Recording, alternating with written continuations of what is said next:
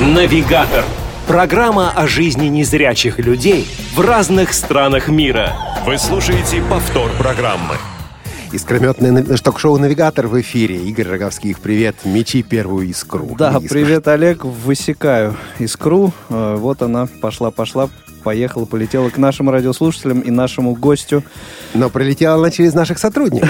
Да, нашу бригаду прямого эфира. Звукорежиссер Олеся Синяк, это контент-редактор Софи Бланш и линейный редактор Дарья Ефремова, который принимает сегодня ваши звонки по телефону, который мы скажем несколько позже, когда представим нашего гостя. Гостя нашего сегодня зовут Ади Кушнир. И проживает он в замечательной стране Израиль. Ади, ты нас слышишь? Да, Привет, Ади. Добрый вечер. Как погода там у тебя? Жарко. Жарко это как? Э, 35 сейчас, 36 градусов. Ну, нормально. Сегодня мы будем говорить об Израиле, об этой земле удивительной, о жизни незрячих и слабовидящих людей в Израиле. Наш телефон 8 800 700 ровно 1645. Мы уже сейчас готовы принимать ваши смс по телефону плюс 7 903 707 26 71. И несколько позже будем слушать ваши звонки по скайпу radio.voz. Ну, а пока, а пока послушаем одну песню, чтобы, так сказать, войти в атмосферу.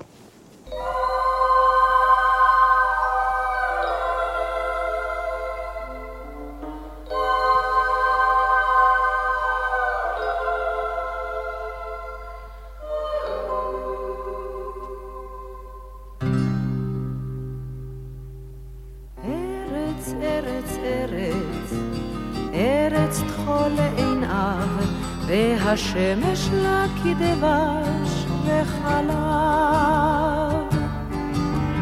ארץ בה נולדנו, ארץ בה נחיה, ונשב בה יהיה מה שיהיה.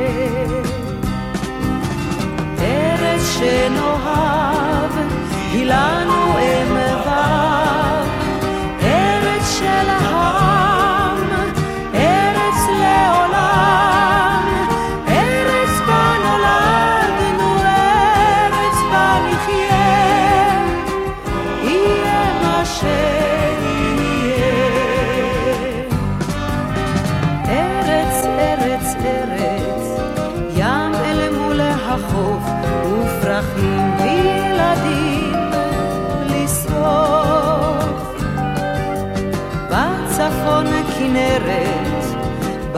בדרום חולות, ומזרח למערב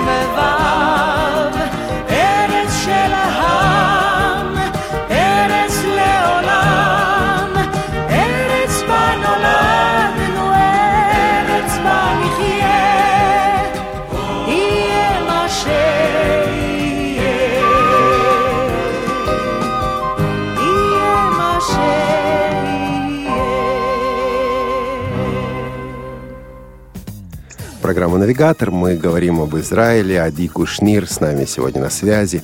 Вот как в школе говорили, Ади, переведи. О чем эта песня? Ади, ты с нами? Эта песня рассказывает о красоте страны. Это поют ее люди. Э, она написана как будто бы от людей, которые родились здесь, и они рассказывают, как тут хорошо живется, и как они эту страну вообще не оставят. В общем, про любовь к стране. Подожди, ну, как- кстати, очень красивая мелодия, очень красивая песня. И такая немножко русская, вот какая-то такая советская немножко. Я удивился на самом деле. Это еще, это еще просто давний, давняя израильская музыка. Сегодня уже в Израиле иногда такие песни бывают, что стыдно слушать даже. Слушай, И не только в Израиле, к сожалению. А вот интересно, насколько правдива эта песня? Смотри, а, во времена сталинских репрессий, в конце 30-х годов, в Советском Союзе пели о стране, где так вольно дышит человек. Вот патриотические песни бывают, обычно, ну, бывают иногда так несколько, ну, притянутые. Вот сегодняшний Израиль, это действительно такая романтичная земля? Ну, смотря где жить и смотря кто вы и, и какая у вас вера. Ну, тут споры, конечно, есть всегда. Тут евреи и арабы с этого э, начинается и спорят очень много и долго, и это не знаю, когда закончится. А э, так каждый, в основном, в основном каждый в своем обществе нормально справляется. А когда речь идет о глобальной жизни, это уже зависит. Есть места там, где все в порядке, и все хорошо, и приятно с людьми поговорить, и не важно, кто ты. А есть люди и даже отдельные религи- э, регионы, которые э, другие люди им просто тут не нравятся. То То есть, есть, если в их, в их подход к жизни, то плохо будет. Плохо будет. Это слово «плохо» у нас пропало, интернет немножко пропадает, но я думаю, все все понимают. Ну, Игорь, ты ведь бывал... общение с ними, общение с ними, общаться с ними будет очень тяжело. Игорь, ты ведь бывал в Израиле. Да, довелось. Что тебя больше всего поразило? Ой, на самом деле много, много чего, но вот э, первое, что приходит на ум, это а, как-то м, повергло в такое вот недоумение, как можно на камнях и песке э, выращивать э, Я, сто- столько замечательных я вас просто- овощей, я- я вас просто, я вас просто не услышал, потому что в этот раз не у меня проблемы, а у вас Ага. что-то там. Так я говорю о том, что э, восхищение у меня вызвало вот в тот момент, когда я находился в Израиле, то, что тот факт, что на камнях и песке люди умудряются э, выращивать фрукты, овощи и, в общем, э, конкурентоспособные вот такие продукты. И э, это как раз был год 2010, если вот жители московского региона помнят вот э, ту Да. самую жару, и все очень сильно переживали, что все как-то весь урожай погибнет и так далее. Вот. А, в- собственно, в Израиле такие Это температуры постоянные. И люди, и наша продукция в этой сфере даже экспортируется в мир во многие места. Так что да, у нас это развито здесь. А как вы это ухитряетесь делать? Это что, означает, что израильтяне работают больше, чем другие? Или это действительно такая благословенная земля, которая приносит больше урожая, чем другие земли?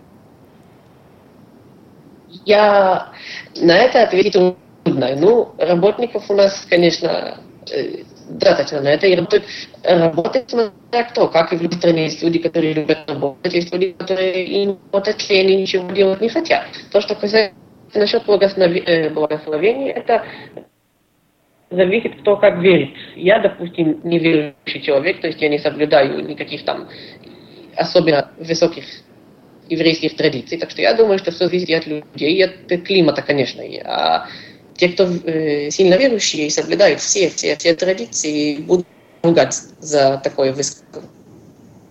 То есть, опять-таки, Израиль неоднородный, разные люди смотрят на эти вопросы по-разному. знаю, не знаю. И ра- разные люди по-разному везде у нас. Ну да, мне кажется, сложно еще более неоднородную страну найти, такую же, как Израиль. А Ну да. ну, немножко о тебе. Вот э, ты человек молодой, вот реально молодой. Ты родился в Израиле, но бл- блестяще говоришь по-русски. Я, я говорю по-русски, потому что мои родители с Украины приехали. сюда. Они приехали И, уже конечно- вот после советского времени? Или, еще в советское? советский период, да. Еще в советском времени они то есть, были. А, а я... Так что у меня русский язык с первого дня. Ага. Но ты считаешь себя израильтянином? Я считаю себя израильтянином, да.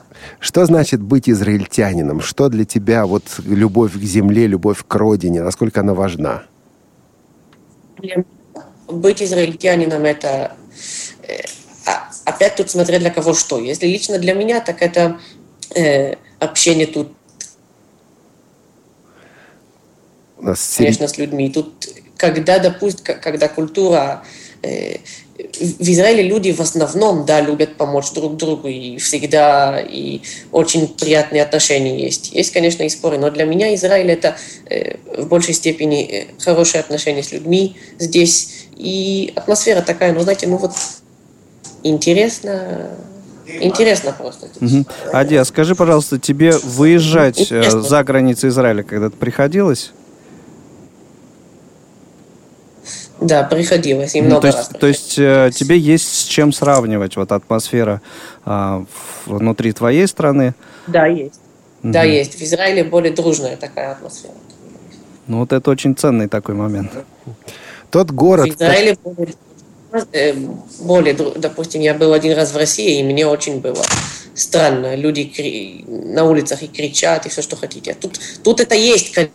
Ну, по поводу люди на улице Конечно. кричат, это, в общем, и в Израиле тоже этого достаточно.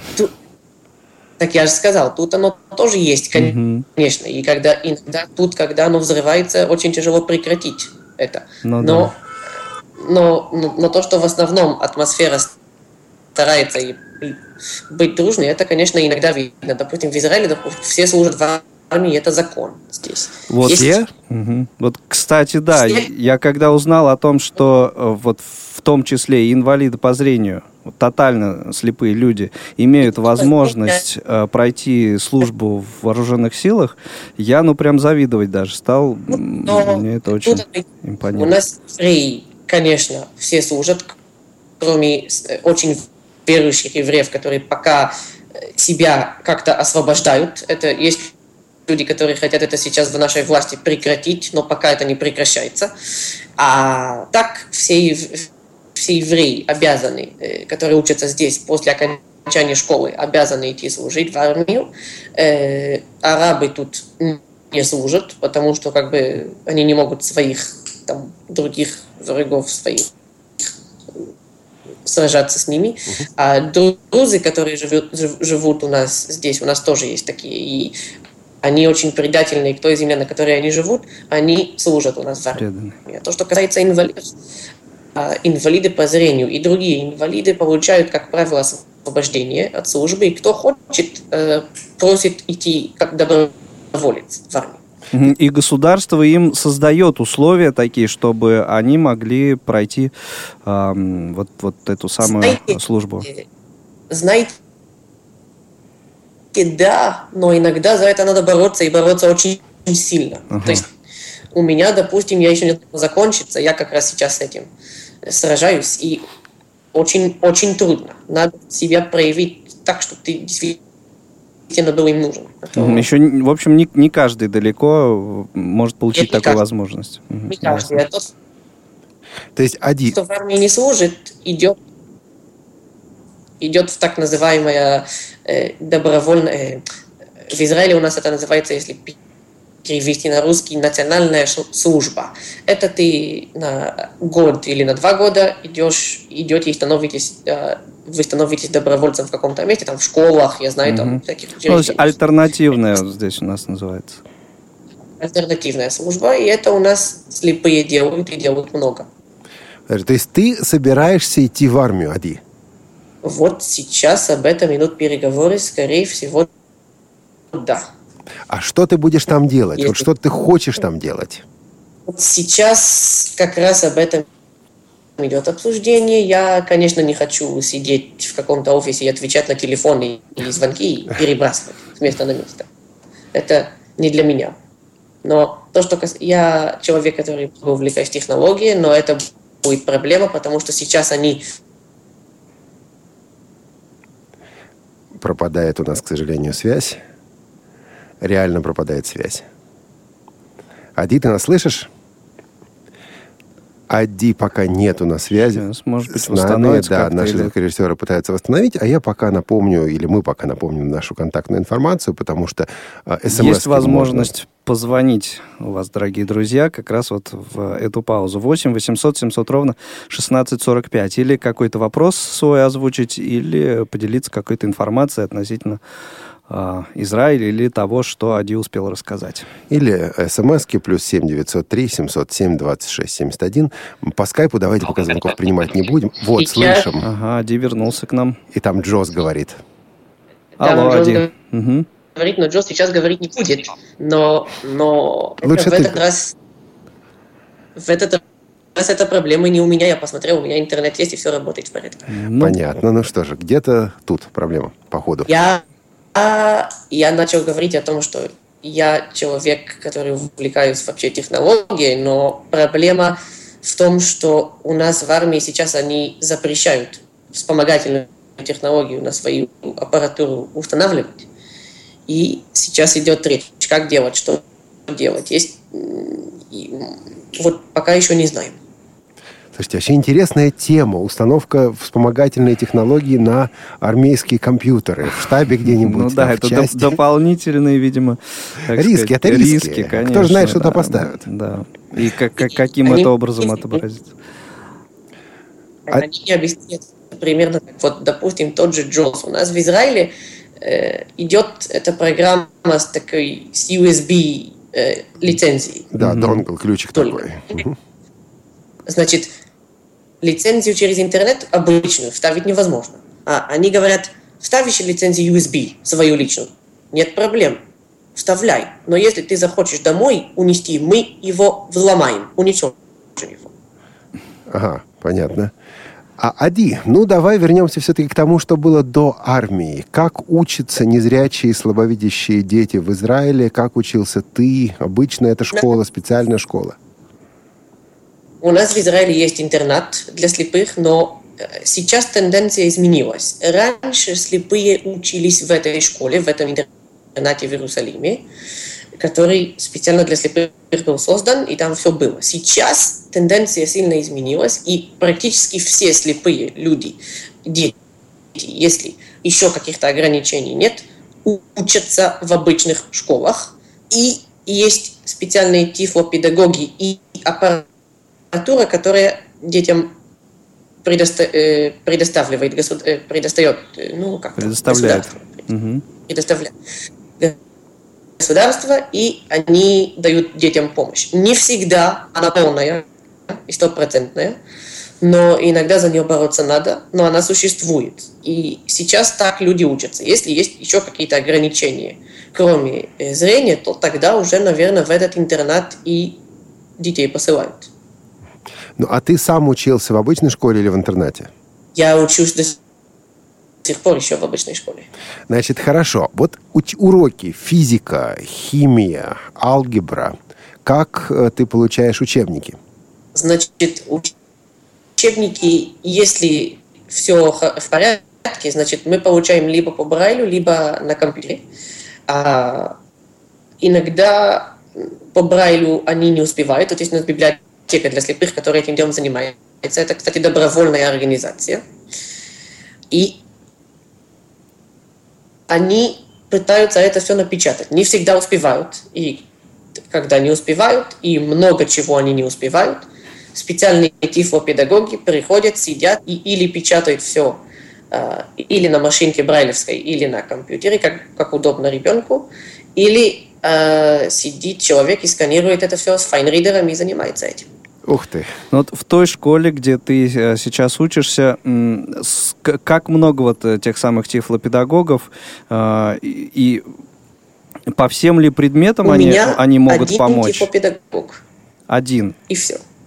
И он, э, как бы вот в его обязанности, там, или, я не знаю, в его компетенцию входит, э, так сказать, помочь тебе заниматься с тобой по всему У курсу. меня, у меня один тифлопедагог. Я в классе вообще сижу без э, помощников. Я не люблю, когда возле меня сидит какой-то там человек в классе и вмешивается. Я даю этому тифлопедагогу задание, мне надо подготовить материал, вот этот, вот этот и вот этот. И эта женщина сидит и печатает. Она, конечно, не только со мной, она еще в, не, в нескольких школах ага. работает. То есть это не, не в каждой школе это есть, а это на страну э, есть, э, в стране есть регионы. И в каждом регионе или в каждом округе есть несколько тифлопедагогов, которые бегают по школам. Но ведь ну, школы да, есть еврейские, понятно. арабские, да, насколько я понимаю. То есть тифлопедагоги есть. должны быть и те, и есть. другие. Есть, и есть такие, действительно, есть те, и другие. Разница есть какая-то между тем, как вот этот вопрос обучения решается в еврейских районах и в арабских районах? Нет, э, также. Просто в арабских районах иногда бывает то, что у детей есть меньше технологий, но сейчас это начинает уже закрывать. То есть оно практически почти повсюду одинаково. А в специализированном интернате ты вообще не учился, да? Ты в обычной школе, начиная вот с первого я класса. Я не учился в нем и учиться не хочу в нем. Я был, я смотрел просто, то есть я в нем нахожусь, когда другие мероприятия, которые к слепым связаны, mm-hmm. там проводятся. А, а так нет, меня это... Я не учился в такой системе. Как, как ты думаешь, качество уч... обучения там соответствует общему? Вот человек, который проходит через этот интернат. Э, э, так как я уже говорил, раньше да, потому что раньше там. Сейчас нет. Они даже объявляют сейчас, что у них не полная подготовительная программа. Это для тех, кто им действительно тяжело, там, mm. ничего с ними не... То есть в обычных школах не сделаешь. То есть они уже даже не говорят, что мы такие же, они говорят о том, что вот действительно у нас неполная программа. Честно говорят о том, что дают и чего не дают. Игорь, ты хотел что-то спросить? Uh, да, но это, видимо, с э, тем, что вот падает популярность вот этого специального образования, наверное, как-то. Я не знаю, с чем это связано. А я хотел спросить... Да, один. Популярность очень падает. Очень. У нас в Израиле тенденция такая, что слепые должны э, с обычным миром контактировать и так далее. Ну, то есть инклюзия такая. А скажи, как у тебя складывались отношения с твоими сверстниками, одноклассниками, одношкольниками, да, как это называется? То есть вот ну, как, насколько легко тебе вот интегрировать, э, интегрироваться легко, удалось? Легко это не было. Ага. Иногда это легко, иногда тяжело. Это зависит от людей. Обычно э, дети, особенно когда, допустим, в новую школу школу я пришел, и надо мне помогать, я еще меня не научили э, так, чтобы я мог сам ориентироваться еще по зданию, и иногда нужна помощь. Не все, не всем охота этим mm-hmm. делом заниматься. Которые для них это просто, ну, еще одна, то есть им оно мешает. А бывают такие, что наоборот контактируют и хотят узнать, и все. Это все зависит от человека. Ну, конечно. И в целом ты себя, в общем-то, комфортно среди э, своих сверстников, одноклассников, вот в обычной школе чувствуешь? Ну, сейчас я уже чувствую почти как они во всех смыслах и на экскурсии, когда со школы выпускают меня, школа поняла, что я от них не отцеплюсь, если я не буду участвовать во всех мероприятиях. Там, даже, ну, да. даже если я не буду и, и я вообще человек, который, если мне что-то не нравится, и мне что-то нужно, я иду и добиваюсь этого. А есть дети, которые молчат, и тогда проблема начинается. А чувствовал ли ты какое-то к себе вот такое отношение особое, да, как, э, ну, к такому, не, не как все? Особому ученику. А, особому ученику, да. И, да, мы иногда чувствуем даже иногда, когда, допустим, иногда учителя, даже в хорошую сторону, когда я что-то отвечаю, они начинают приукра... Э, приукрашивать это больше, чем нужно. Угу. И это мне тоже мешает. И, конечно, наоборот. Ты, ты сказал о том, что вот один тифлопедагог, но вот вопрос и о тебе, и о других незрячих. Как же при этом осваивать а, навыки, которые нужны незрячему человеку? Например, хождение с тростью, вот ориентировка в пространстве. нас это распределено. Тифлопедагог – это человек, который занимается только школьными делами, и только то, что касается образования, он, они учат Брайлю детей, они учат вспомогательным технологиям настолько, насколько они это знают, и знают они это плохо иногда. А то, что касается тростью и мобильность, и возня там с едой или с другими там делами по дому и на улице, это уже специальные тифлопедагоги. То есть к тебе приходил еще один тифлопедагог или еще тифлопедагоги, которые учили тебя ходить с тростью, готовить еду и так далее? По-моему, снова у нас. Э, у нас снова обрыв. Вы меня слышите? Да, слышим. Теперь слышим. Угу. Ты говорил про тифлопедагогов. Да, друзья. Трабл продолжается. Вы меня слышите сейчас? Ты знаешь, иногда слышим, вот иногда, сейчас слышим. Особенно, когда ты нас спрашиваешь, слышим ли мы. Ну так по поводу ориентировки, хождения с тростью и так далее, как этому обучают? Меня, меня должно быть сейчас слышно нормально. Я просто не знаю, то есть я проверил, и с моей стороны нормально. Но я начал отвечать то, что я начал отвечать то, что тут тифлопедагоги э, на две части распределены. А есть тифлопедагоги, которые занимаются только школьными делами. И это только... И они занимаются только школьными делами, и поэтому только один тифлопедагог на человека.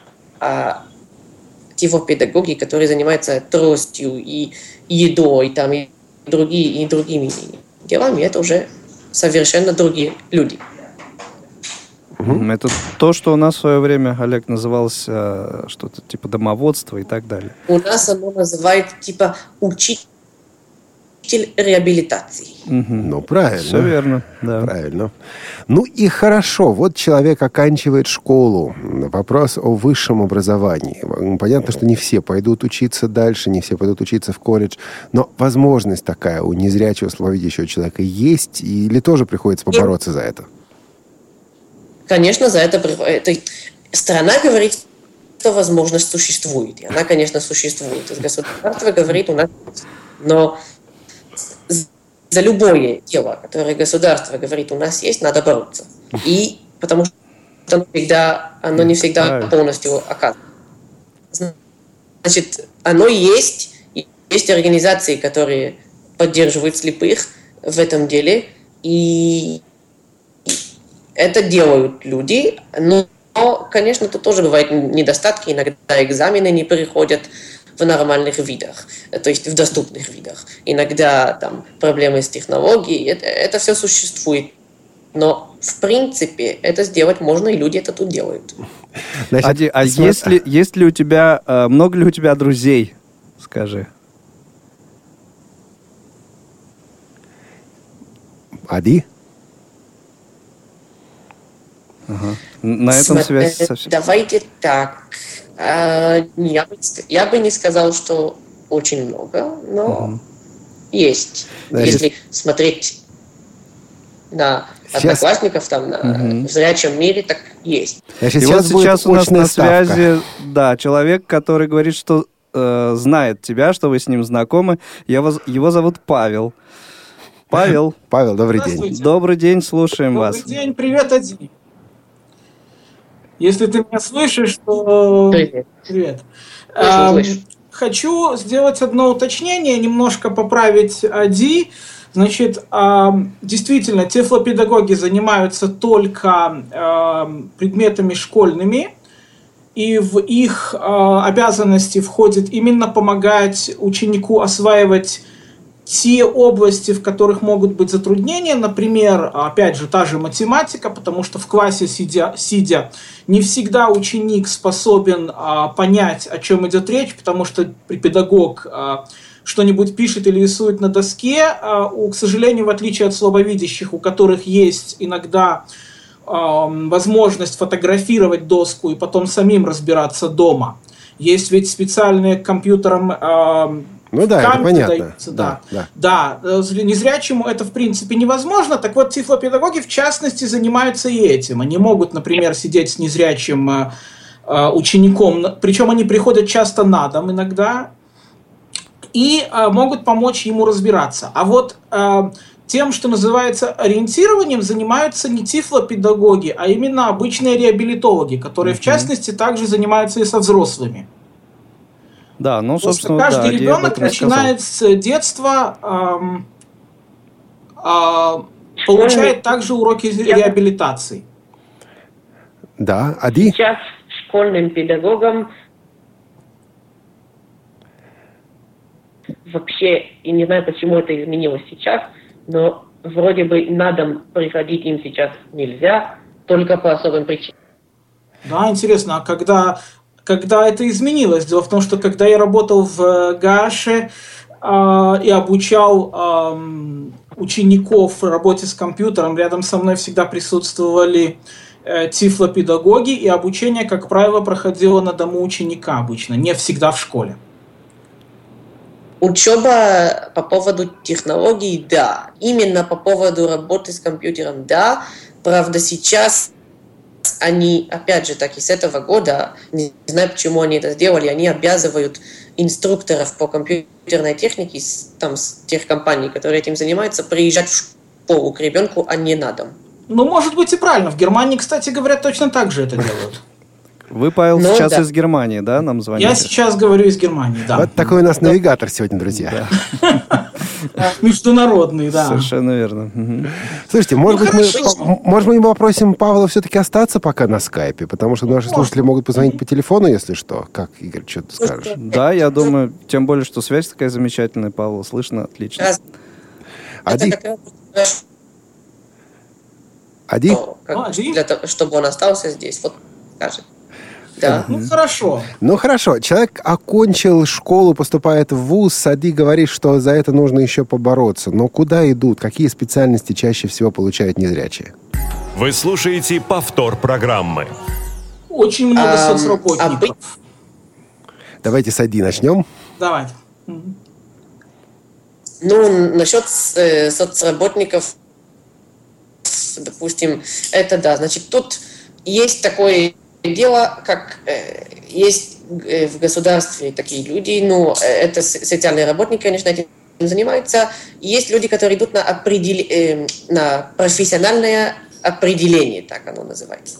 И типа проверяют ваши возможности здесь. И это меня немножко огорчает.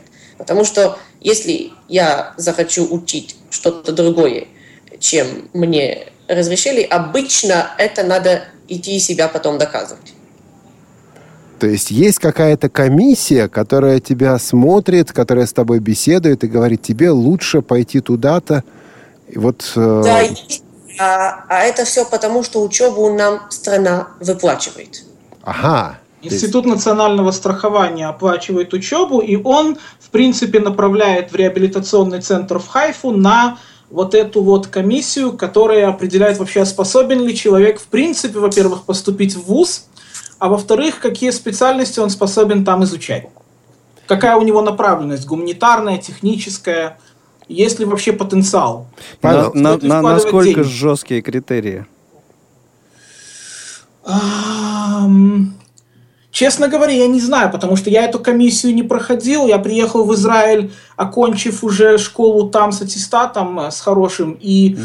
а, и к тому же я начал учиться в университете еще в Белоруссии. Поэтому я эту комиссию не проходил, а тем более, что они видели, что я за год освоил иврит. Они просто поняли, что больше, кроме как в университет, мне некуда, некуда идти, ну, меня понятно. не проверяли. Поэтому ну, я не могу сказать, насколько это там жесткие все критерии. еще впереди, эта комиссия. Да, Ади, успехов тебе.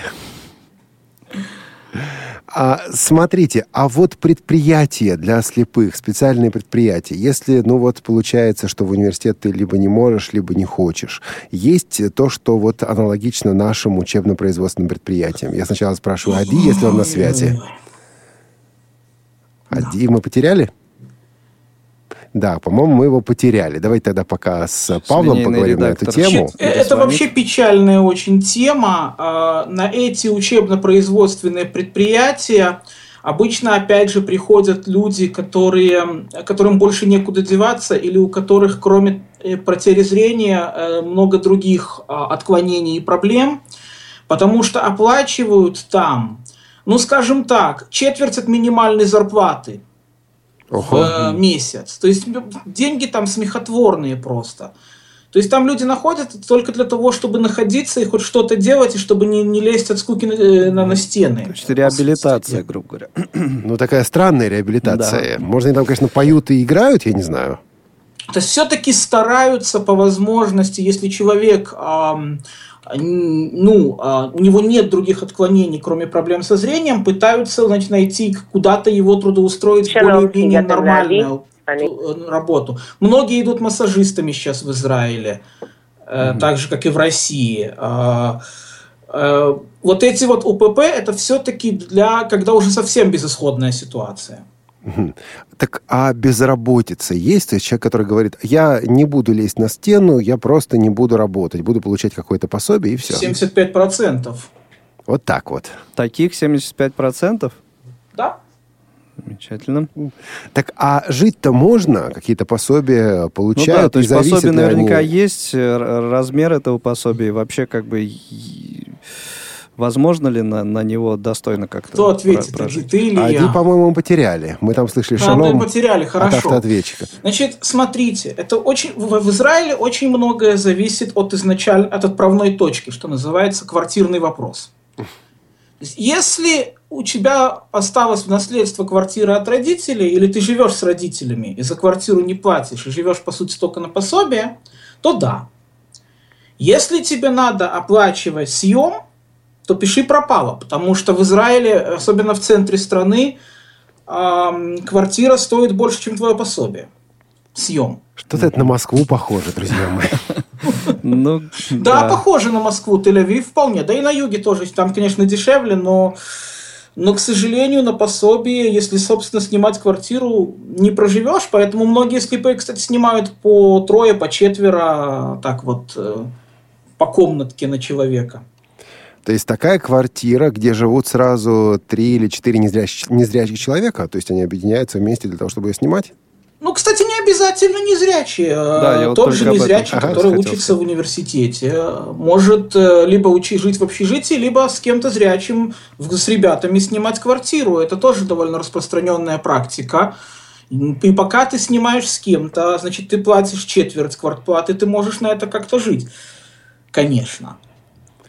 Да. А вот вообще доступность э, улиц, учреждений, э, насколько в Израиле э, обеспечена для незрячих? Как вам сказать? Ну вот сейчас они немножко начали с этим э, лучше работать, да.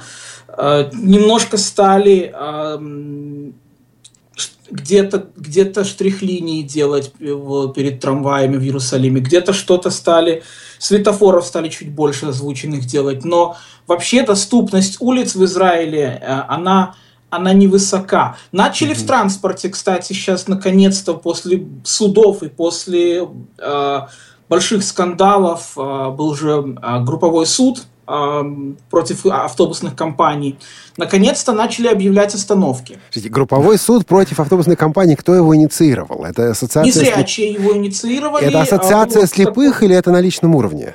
Это, это было, нет, это было на, э, насколько я знаю, это было на, на личном... Э, ну, какая-то личная инициатива, видимо, Личная инициатива одного из э, деятелей, да, общественных. А, но к ней потом присоединились и организации, и довольно много слепых подписались под этим э, судом, и а, автобусные компании даже вынуждены были выплатить какую-то компенсацию, и сейчас потихонечку в автобусах стали устанавливать вот э, системы, которые оповещают э, остановки, которые также оповещают, когда дверь открывается, какой это автобус и куда он едет. Угу. То есть вы можете этом... зайти в автобус и услышать эту информацию?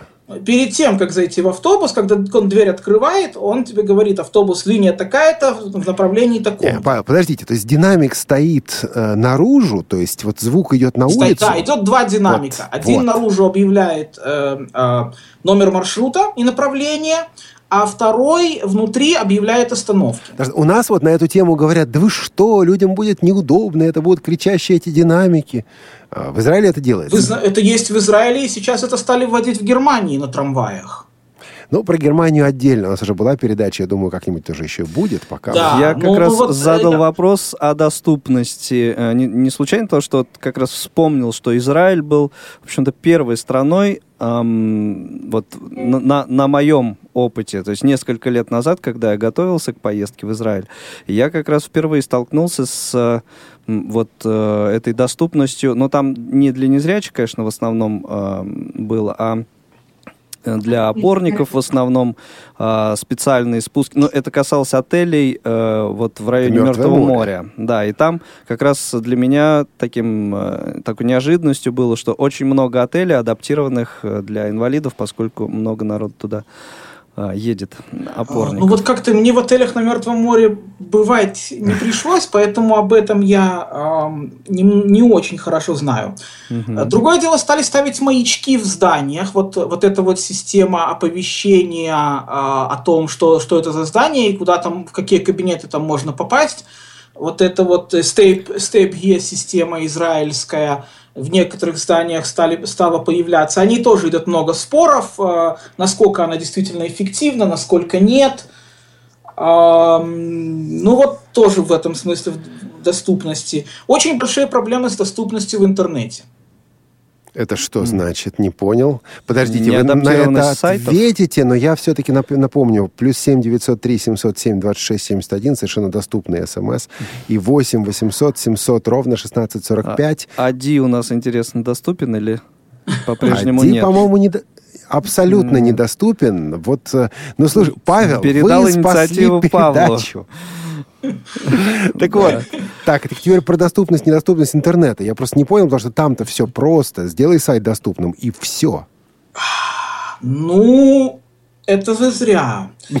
То есть, как бы, сделать, в том-то и дело, сделай сайт доступным и все. Вот если изначально э, израильские программисты, которые очень любят все красиво делать, но при этом о доступности не очень заботятся, а очень многие веб-сайты э, просто э, на них очень сложно ориентироваться, потому что нет разметки, нет э, на кнопках нет э, э, лейблов, да, вот этих вот альтов, uh-huh, описание uh-huh. кнопки, что это вообще такое, куда оно ведет.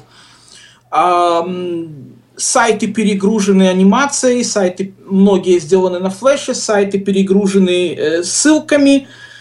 Э, и э, Просто во многих сайтах, особенно в сайтах, например, вот что-нибудь купить в магазине в интернете, в израильском, это просто реально сложно.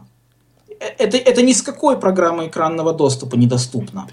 Тогда вопрос об организованном движении незрячих. Существуют ли организации, которые а, вот как-то борются за права незрячих? Многие страны могут... проходили этот этап. Да, существует. Но проблема в том, что существует и очень сильное активное лобби малых бизнесов, а, которые просто не хотят свои сайты адаптировать. Это дорого, это им экономически, они считают, что им это экономически невыгодно.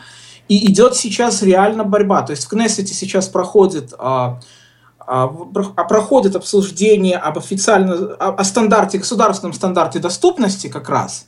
И вот идет сейчас вот эта вот подковерная политическая борьба, что в этот стандарт будет включено и кого от, от, от доступности освободят освободят от доступности, это круто.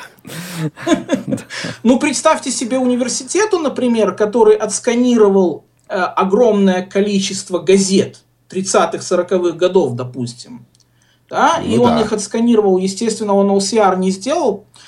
Во-первых, это долго, муторно и надо править. Во-вторых, OCR на иврите все-таки сложнее делать, чем на русском.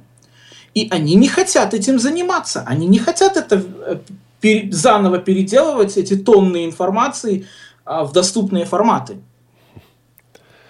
Да, еще одна тема, которую обязательно хотелось бы сегодня э, затронуть.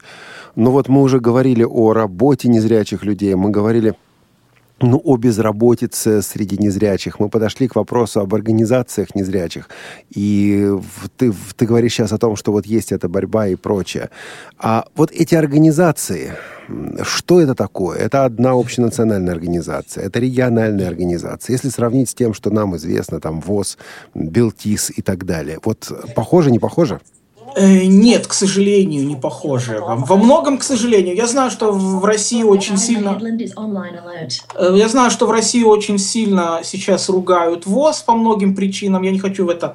Но в Израиле ситуация просто плачевная. Дело в том, что в Израиле существует а, центр а, а, организации слепых. Это такой вот... Об объединении организации слепых скорее, да, то есть есть какая-то некоторая такая крыша, под которой вот эти вот многие организации слепых а, сосуществуют. И проблема в Израиле в том, что, во-первых, этих организаций очень много, разных. И они разрозненные. И они раз, ну, разрознены, и зачастую они, у них разные интересы. Несмотря на эту общую крышу, как Павел выразился. Это во-первых. А во-вторых, а, еще тут такая проблема. Значит, а, в Израиле есть... А, в Израиле всего очень мало слепых, всего где-то 25, 25 э, до 30 тысяч а, слепых, потому что критерионы по тому, по, по, по тому, кого считать слепым или нет, они более жесткие, чем в России. В России принят... А, американский критерий, критерий по, тому, по определению того, кого считать слепым, а в э, Израиле принят самый жесткий европейский критерий. Ну, хотя бы, ну, просто для того, чтобы меньше денег платить. Ну, чтобы да. меньшему количеству людей платить пособие. Это, это абсолютно циничная была а, принято, было принято циничное политическое решение Министерством финансов в свое время. И это во-первых. Во-вторых, значит, слепые разделены, по сути, на две группы. Одна группа – это слепые с рождения, у них одни условия. Другая группа – это слепые, а, потерявшие зрение в результате военных действий или, терр- или террористических актов. Ага. У них совсем другие условия, у них вообще все, все другое, им платит пособие Министерства обороны – которая раза в 3-4 выше пособия обычных слепых. И, и у них а, куча других льгот, им многим государство оплачивает э, э, квартиры. Ну, понятно все, да, то есть людей государство отправило на войну, людей государство, по сути, сделало слепыми, оно им обязано. Ну да, но в связи с этим но не получается... получается, а, что да. вот эти ребята ведь не будут бороться за интересы тех, кто, в общем-то, от рождения слепые. Им зачем? У них все есть. Ну да, единого движения слепых вы не получите в таком случае точно. Вот, вот совершенно точно. Ну да. И в этом еще проблема. Э, потом в, в, еще в Израиле очень сильное лобби колясочников. Вот если, например, в других странах наоборот, у слепых сильное лобби, например, в той же Германии оно намного сильнее. А в Израиле наоборот, там у колясочников очень сильное лобби. И у них больше льгот во многом, во многом чем у слепых. Да. Интересно. А я бы хотел вернуться э, вот немножко назад, к, к тому моменту, так мы э, как-то вскользь это прошли, э, от, к вопросу о том, э, кем инвалиды по зрению больше э, и чаще работают, э, вот получив, э, например, образование выше, да, то есть на каких факультетах больше учатся. Или если это не высшее образование, то вот Павел упомянул массажистов, да, вот сейчас набирает популярность эта профессия. А еще чем занимаются? Ну, из, из профессий высшего образования есть э, это сейчас стало довольно популярно а, быть адвокатами. Угу. А вот много, довольно много незрячих сейчас учатся на адвокатов и довольно успешно. А, кроме того, а, достаточно есть, неко, есть группа незрячих программистов, а, хотя молодого поколения не так много. Вот я знаю незрячих программистов в основном поколения среднего и старшего. А, а вот молодежи незрячей, программистов, пока, вот я, я много не вижу. Они есть, но их мало. Э, много гуманитарных э, специальностей людей, то есть историков, вот как я, допустим, э, э, э, лингвистов по различным языкам, там английский, арабский. Это вот э, что касается... Эм, а, и, и эм, тифо, пи, пи, эм, коррекционных педагогов. Угу. Довольно много коррекционных педагогов еще. Но это что касается вот высшего образования, да? А если человек не выбирает этот путь? Еще Если какие варианты? человек не выбирает этот путь, ну вот э, таких реально профессий, именно где слепые могли бы хорошо э, найти себе работу, угу. не так уж много. Э, было, были телефонисты, но эта профессия в принципе умирает. Ну, конечно. Ну, да. Да, поэтому э, есть... Я видел, например, люди работали э, стенографистами. Ух ты. Даже студенты. Например, я знаю, что, например, был проект, где э, набирали людей э, сурдопереводчиков. Из слепых? Не сурдопереводчиков, а, извините, а под, подстрочный перевод новостей, да, из слепых. А, ну, ну да, то есть в одну сторону. Да, да, да, да, да. да. То есть, а, то есть в одну сторону слушаешь новости и быстренько-быстренько пишешь, чтобы на экране у, у, появились титры. Угу. Да, вот этим, я знаю, занимались э, незрячие. Э, для слабовидящих есть э, колл-центр, называется Колья Холь. Туда там, это такой тоже телефонный центр, как типа московского. Ну да, но, но, кстати, но, кстати, они в Израиле слепых туда не берут. Ага, только слабовидящих. Почему? Они считают, что программы э, экранного доступа с э, их, они работают либо с Citrix, либо с эм, либо с RDP. Короче, терминальные программы, терминальные, где компьютер да, работает они считают, что значит, программы экранного доступа с, с терминалами работать не могут. По крайней мере, с их терминалами. Ага. Да послушают они про NVIDIA Remote. Ну ладно, хорошо, это уже Ну да. Так, так, то есть незрячему туда не попасть? Нет. Они, они, они, это, они это открытым текстом пишут. Хорошо. Ну, давайте вернемся. У нас очень мало времени осталось. Э, Павел, вот такой вопрос. Я не знаю, насколько тебе это будет удобно на это отвечать или нет. Вот есть туристические тропы в Израиле. Человек туда попадает, и есть такие туристические места. Ты жил в Израиле довольно долго. Что бы ты пока... Вот мы с Игорем приехали в Израиль. Что бы ты показал нам такого, чего не показывают туристу? О, это сложный вопрос. А мы тут простых не задаем. Чего не показывают туристам? Это не обязательно должно ответить. быть что-то такое отрицательное, да? Это совершенно не в этом смысле. Если отрицательное, так ну в... Нет, как раз я-то имел в виду не, не обязательно. Нет, можно, это. но не обязательно. Да. Не, ну отрицательного довольно много, да в том же Иерусалиме, прямо в центре, там же иногда, особенно незрячим, там угу. же как поставят чего-нибудь посередине прямо улицы. В смысле, чего чего-нибудь? А стульчики, кафешки, а улицы же узенькие, это же Иерусалим. Угу. А, там же не пройти вообще бывает иногда. Ну так вот, и, и вперед да с тростью, и раскидал ты эти стульчики, и будешь потом бороться за свои права. Если, если не побьют. Ну это а да. А вообще так вот, чтобы так сложно ответить, что можно показать такое, чего обычно туристам э, не показывают. Трудно, трудно ответить сходу. Ну, хорошо. Тогда поставлю вопрос по-другому. Насколько адаптирована страна просто для перемещения, незря... перемещения незрячего человека? Ты хочешь из, одной, из одного города поехать в другой. Насколько это можно сделать самому, без сопровождающего? Вот сейчас у нас тут всякие вот службы сопровождения появились в России и так далее. Что в Израиле в этом плане? Ну, Израиль маленький на самом деле. В принципе, в принципе смотрите, если вам не нужно ехать а, в какую-нибудь бедуинскую деревню в районе Бершевы или или в какую-нибудь арабскую деревню там в районе Умальфахема, там в районе Нацерета, то, в принципе, вы можете в, любом, в любое место приехать и, и, и где-то спросить, где-то получить помощь, где-то...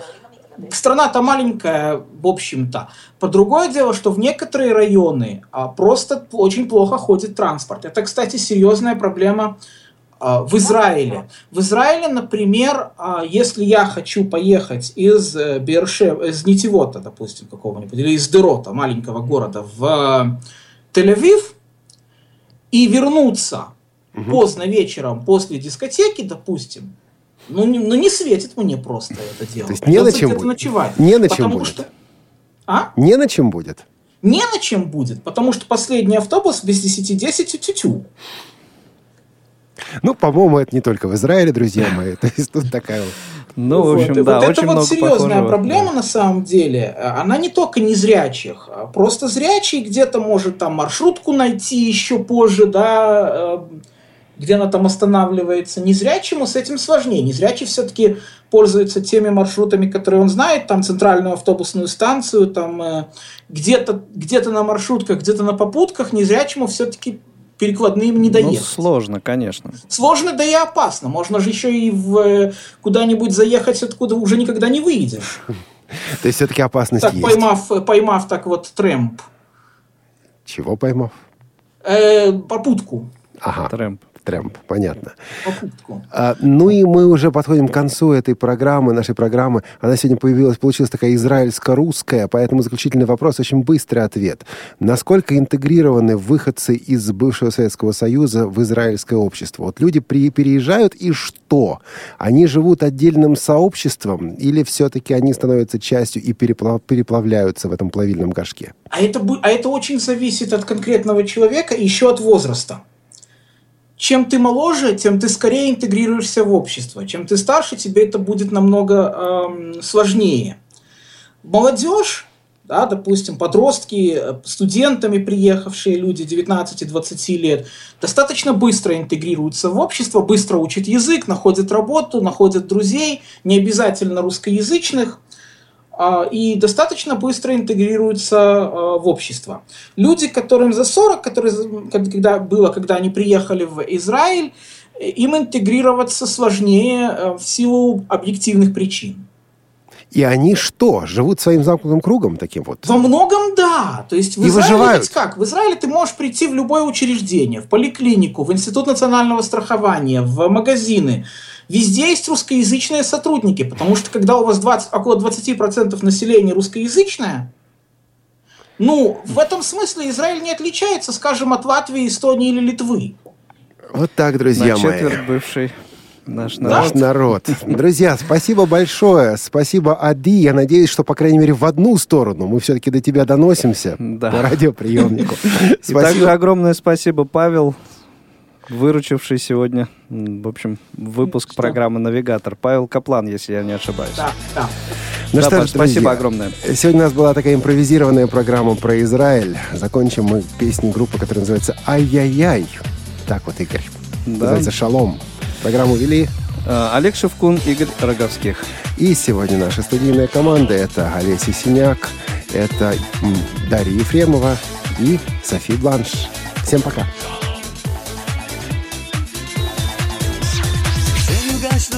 כשנפגשנו באביב פרח בגן לילך כל הערב באת לחש את הלהבה שלך ושפתייך עדינות דלקו כמו שני נרות הסתחררנו יחד בריקוד של חלומות